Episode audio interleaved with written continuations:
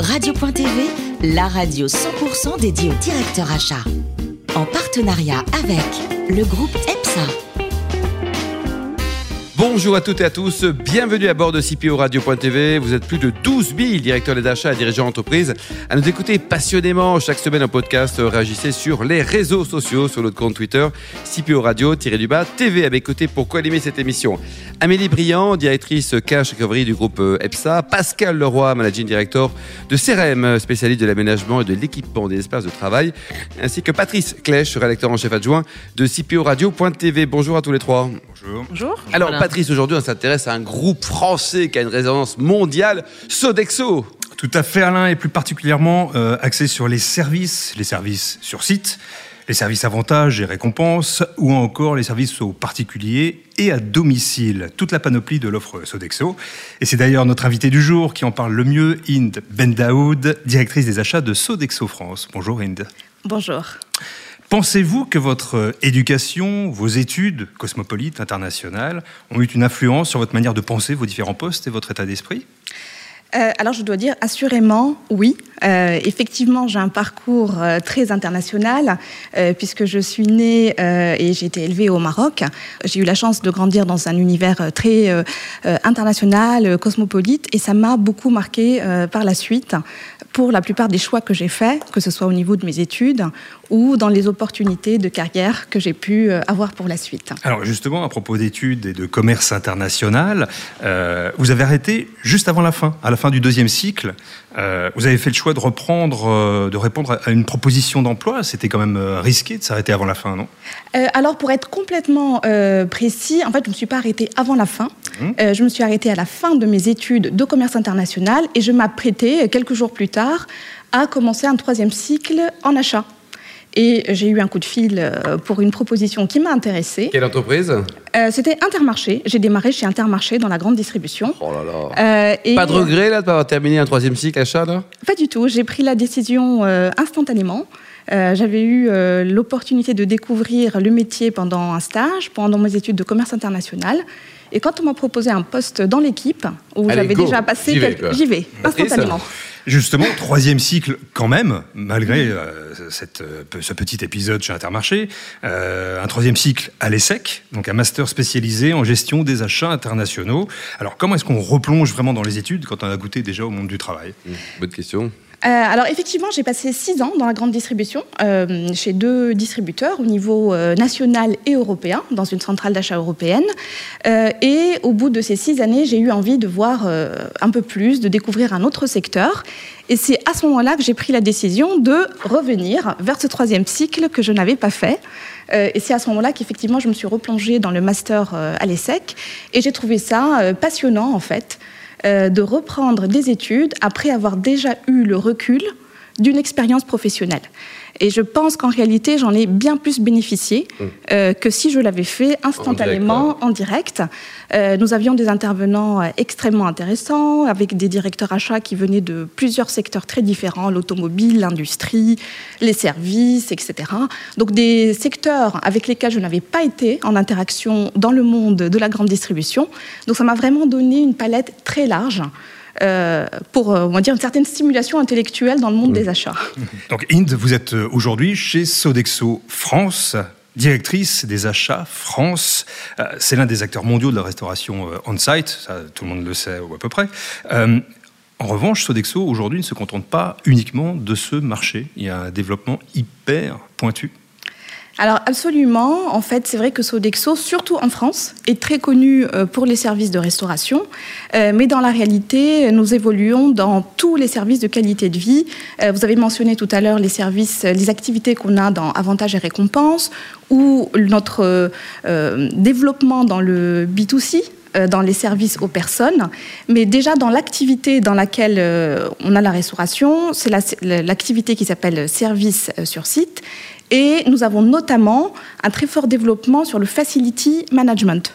Alors, euh, petite précision, donc le facility management, c'est tous les services euh, que l'on effectue aux occupants d'un bâtiment ou dans la maintenance et la gestion d'un bâtiment. Donc, on a eu un très fort développement sur ces activités.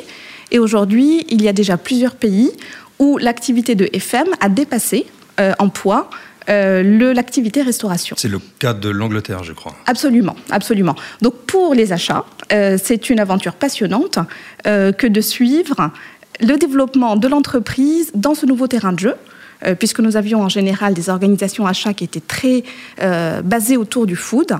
Et nous devons, au fur et à mesure. Grignoter, l'IT arrive, tout ça. L'IT arrive, le FM, et donc en fait, on acquiert de plus en plus d'expertise et on construit des équipes euh, autour du FM, par exemple. Patrice je voulais vous demander, dernière question en ce qui me concerne, la loi Egalim. Mhm. On est un petit peu au courant, vous allez nous expliquer ce dont il s'agit, c'est la loi agriculture et alimentation. Euh, elle va impacter directement vos métiers d'ici à 2022, je crois. Euh, tout à fait. Donc en fait, c'est une loi qui va rentrer en vigueur en janvier 2022 et il y a plusieurs clauses qui vont nous impacter, euh, enfin plusieurs articles.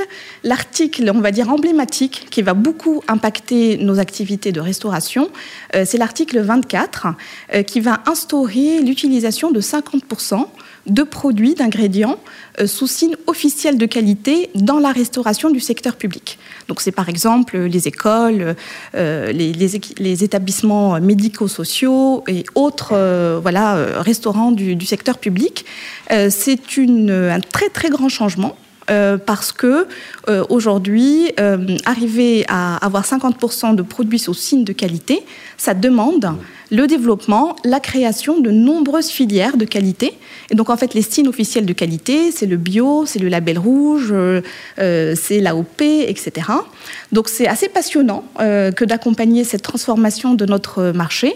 Et avec mon équipe, c'est vraiment un des chantiers majeurs sur lequel on travaille car beaucoup de nos clients demandent déjà ils anticipent, cette. Euh, cette euh, ça représente quoi au niveau euh, résonance économique, Sodexo, au niveau mondial, chiffre d'affaires, nombre de collaborateurs Et, la France, c'est un pays qui est stratégique hein, pour le groupe. Hein. Absolument. Donc en fait, au niveau mondial, Sodexo, c'est 22 milliards. Oui, nous sommes 470 000 salariés. Oui. Voilà.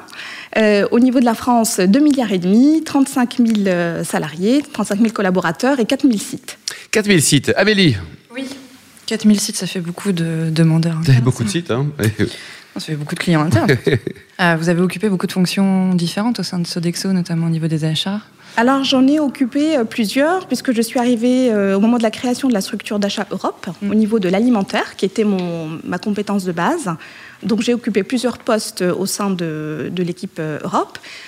Puis j'ai évolué vers un poste très différent de mon univers de base, puisque j'ai été directrice des achats globaux donc dans l'équipe globale cette fois-ci, pour le SES, donc c'est Services Equipment Supplies, c'est toute la partie non-food, on va dire, équipement matériel et également les services FM. Donc avec la responsabilité de commencer à construire notre stratégie achat sur le FM. Encore de l'international et encore de la diversification. Alors basé à Londres, effectivement, euh, pour ce dernier poste, euh, et donc dans un environnement complètement international puisque je travaillais avec toutes les équipes achats euh, du groupe. Au niveau Europe au niveau global. Au niveau global. Mm. Est-ce que vous avez vu des différences au niveau des différentes directions, au niveau des différents pays? Est-ce qu'on fait des achats différemment en Angleterre qu'en France ou qu'en Italie? Euh, Alors, euh, incontestablement, il y avait aussi des niveaux de, maturité différentes euh, selon les, pays, selon si c'était un gros pays Sodexo, comme les États-Unis qui représentent 50% de notre chiffre d'affaires. Euh, un très bon niveau de maturité aussi en Europe, et puis après d'autres zones qui sont vraiment euh, en zone émergente. À découvrir, quoi. À découvrir et à construire. Amélie? On parlait de l'évolution de la loi Egalim tout à l'heure, euh, qui vous impacte dans votre relation avec les fournisseurs. Il y a aussi la demande des personnes qui mangent, qui mhm. évolue. Ça impacte comment votre travail Alors en fait, c'est vrai qu'actuellement, il y a de plus en plus de demandes de transparence et de compréhension euh, des ingrédients qui sont utilisés, euh, de compréhension des, menus, par exemple de la part des parents d'élèves, de la part des consommateurs. Ça, ça concerne tout le monde, les entreprises, l'administration, le secteur public, tout le monde, est, ils veulent s'informer. quoi. Tout à fait. Et euh, je trouve personnellement que le, niveau, que le fait que le niveau d'exigence s'élève, par rapport à l'alimentation est plutôt une, bonne, chose. Nous, on est très à l'aise avec ça chez Sodexo. Euh, parce qu'on a toujours eu une approche très qualitative hmm. des produits ou des ingrédients que nous mettons euh, dans, les, euh, dans nos menus. Et donc, on, est, on accompagne avec bien volontiers cette, cette transformation. Amélie? J'ai lu que vous aviez été distingué dans le cadre du trophée ICAC 40 pour une initiative qui associe les nouvelles technologies et la lutte contre le gaspillage. Mhm. Alors déjà, félicitations. Bravo. Euh, ça m'emmène à vous parler de la RSE, forcément. Quelle place a la RSE dans les achats que vous faites pour le groupe? Euh, alors en fait, la, RSE est complètement intégrée dans nos catégories d'achat.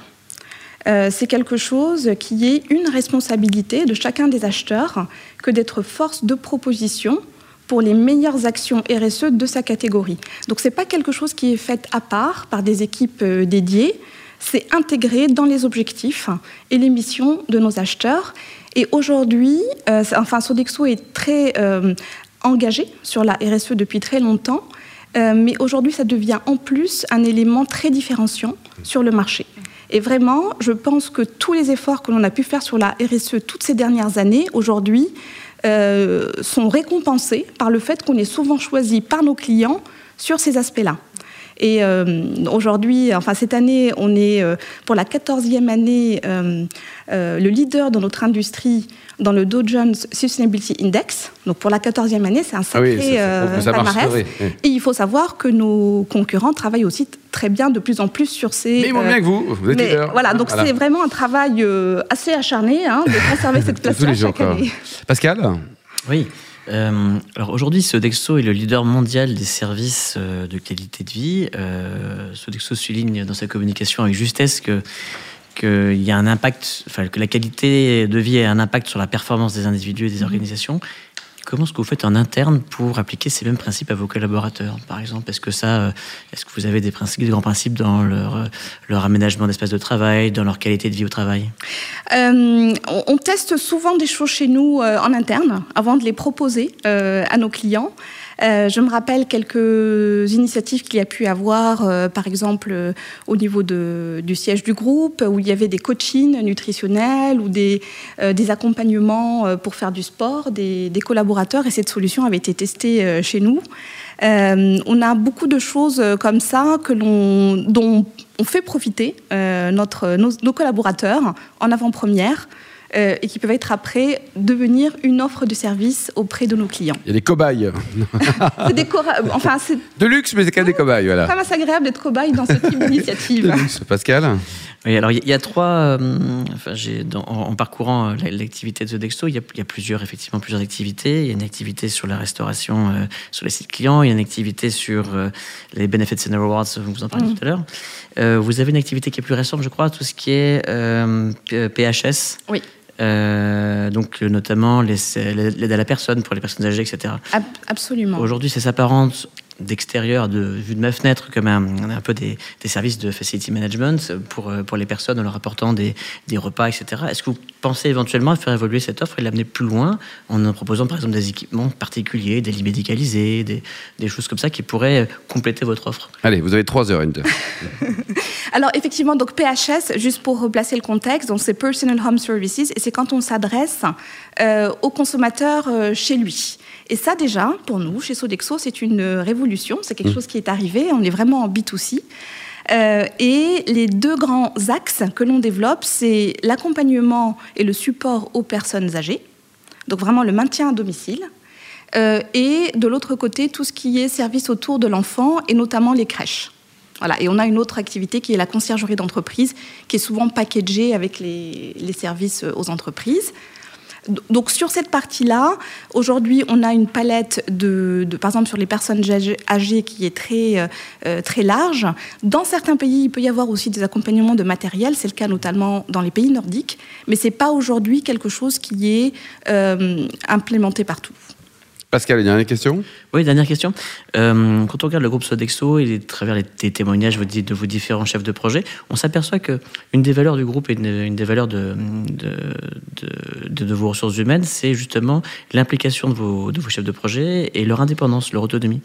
Alors, ça, me, ça me paraît une très bonne chose. Mais comment faites-vous pour garder une certaine autonomie, enfin une certaine euh, cohérence dans ce que vous faites et pour faire redescendre les décisions que vous aurez au niveau achat euh, à des chefs de projet qui eux-mêmes sont assez autonomes? Mmh. C'est une très bonne euh, question et je pense que c'est un challenge de beaucoup de grandes entreprises. Effectivement, chez Sodexo, on a à la fois un très grand groupe avec des process à suivre et des, fonctionnements, mais à côté de ça, je pense qu'on garde un état d'esprit assez intrapreneurial. Euh, je ne vais pas dire qu'on est comme une grosse PME parce que ça serait faux, mais c'est vraiment le fait que chacun doit se sentir responsable de son périmètre, être force de proposition et œuvrer dans le cadre général au mieux de son périmètre. Et je prendrai l'exemple des achats responsables, on en parlait tout à l'heure. Je vois beaucoup des initiatives qui ont été vraiment des, des, succès de déploiement très importants, qui sont partis au départ de la conviction personnelle d'une personne. Oui, qui a réussi à. Qui a mené le projet, qui a, qui, a, qui a animé cette prise de conscience dans l'entreprise jusqu'à ce que ce soit euh, effectif. Donc j'ai plusieurs cas euh, qui me viennent en tête où effectivement l'engagement d'un individu a pu euh, bah, modifier le cours du reste. c'est bien absolument. Inde, euh, le plus beau métier du monde, c'est quoi? C'est directeur des achats, le plus beau métier du monde, hein, ou journaliste d'investigation? Ah. Attention à la réponse. Euh, les deux, les deux. Alors effectivement, je trouve que le, métier de, dans les achats est passionnant. et c'est vrai que plus jeune, j'avais une très très forte attirance pour le métier de journaliste d'investigation. Bah, il n'est pas trop tard, on ne sait jamais. Quoi. Ah, Bientôt un roman peut-être. Et pour terminer, on m'a dit que la plus belle ville du monde, c'était Essaouira. Vous en pensez quoi euh, C'est une très très très belle ville. Alors je ne peux pas dire que c'est la plus belle, mais vraiment pour le coup, mon, une, partie de mon cœur euh, réside à Essaouira, qui est euh, une, une, ville qui est voilà euh, dont, je suis originaire, dont ma famille est originaire. Merci beaucoup, Inde. Merci également à vous, euh, Amélie, Pascal et Patrice. Fin de ce numéro de CPO Radio.tv. Retrouvez toutes nos actualités sur nos comptes Twitter et LinkedIn. On se donne rendez-vous mercredi prochain à 14h précise pour une nouvelle émission. CPO Radio.tv vous a été présenté par Alain Marty.